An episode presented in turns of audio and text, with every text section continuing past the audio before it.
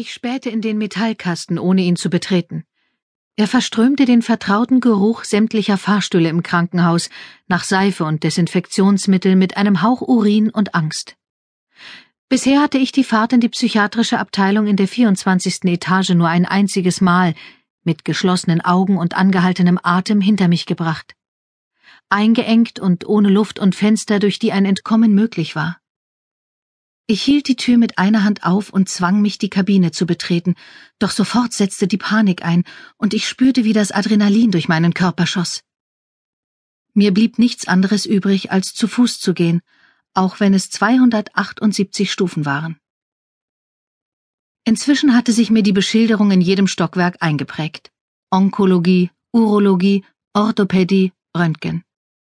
Aber wenigstens hielt mich der morgendliche Aufstieg fit, und wenn ich in einem gleichmäßigen Tempo ging, war ich in weniger als sechs Minuten da. Ich war außer Atem, als ich ein paar Minuten vor meinem ersten Termin in mein Beratungszimmer kam. Ich tauschte meine Joggingschuhe gegen ein paar Pumps. Es ist ein ungeschriebenes Gesetz, dass Psychologen gut gekleidet hinter ihrem Schreibtisch sitzen müssen, um ihren Patienten das Gefühl zu geben, als wäre die Welt ein sicherer und ordentlicher Ort. Doch ich hätte mir die Mühe sparen können, denn an meinem Computer klebte eine handgeschriebene Notiz. Sämtliche Termine heute Morgen waren abgesagt, denn in einer Stunde würde ich von einem Polizeibeamten abgeholt. Einen Augenblick verweigerten meine Beine mir den Dienst. Ich stellte mir meinen Bruder vor, wie er wie beim letzten Mal in einer Zelle saß und jeden wüst beschimpfte, der versuchte, irgendwas aus ihm herauszukriegen oder ihm auch nur ein Tässchen Tee anbot.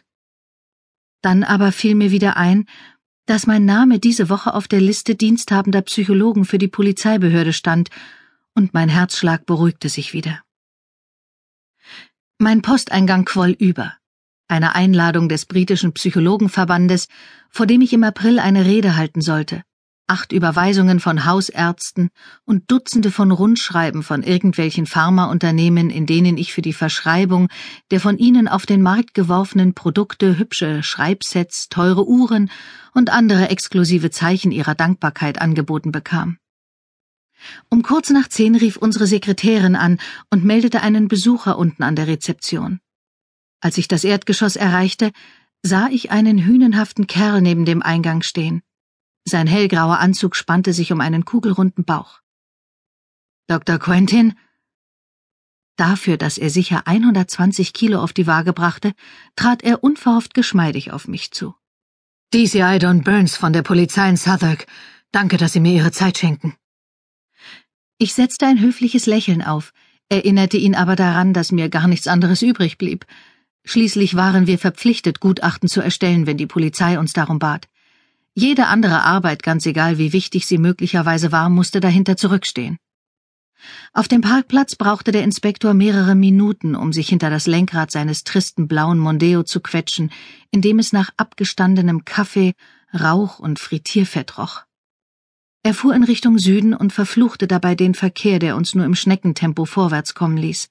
Anscheinend hatte er vergessen, dass er nicht alleine war und war vollkommen in seine Fahrerei vertieft, bis wir endlich an der Themse waren. Wir besuchen Morris Clay.